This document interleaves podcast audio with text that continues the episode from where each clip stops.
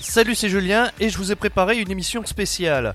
Fin de semaine dernière, Ubisoft nous ouvrait la bêta de son futur hit, The Division. Je ne pouvais pas passer à côté de ça. The Division est un jeu d'action RPG en ligne scénarisé par Tom Clancy, célèbre écrivain américain spécialisé dans les romans d'espionnage et à qui on doit aussi l'intrigue de nombreux jeux comme Splinter Cell, Ghost Recon ou Rainbow Six. L'action se déroule à New York. Lors du Black Friday, une terrible pandémie s'abat sur la ville, semant le chaos un peu partout. Et c'est là que commence le jeu. Vous incarnez un agent de la division, une agence gouvernementale d'élite, et votre but est de reprendre la ville face aux hordes de pillards. Le monde ouvert est immense, plein de missions secondaires. La modélisation de New York est bluffante de réalisme. Je me suis même surpris à aller sur Street View pour comparer le jeu à la réalité et la ressemblance est saisissante. Côté gameplay, on est dans un cadre assez original.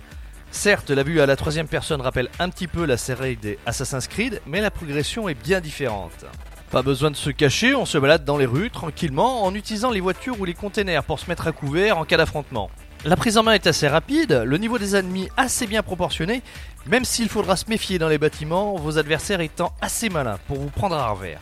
Bien sûr, un mode multijoueur est aussi prévu, soit pour vous allier à trois autres joueurs pour réussir vos missions, soit pour entrer dans la Dark Zone, une zone de quarantaine où tout est permis, même de tuer les autres agents de la division, au risque de devenir vous-même un renégat. C'est dans cette zone que le niveau sera le plus élevé, mais également que les récompenses gagnées seront les plus prestigieuses.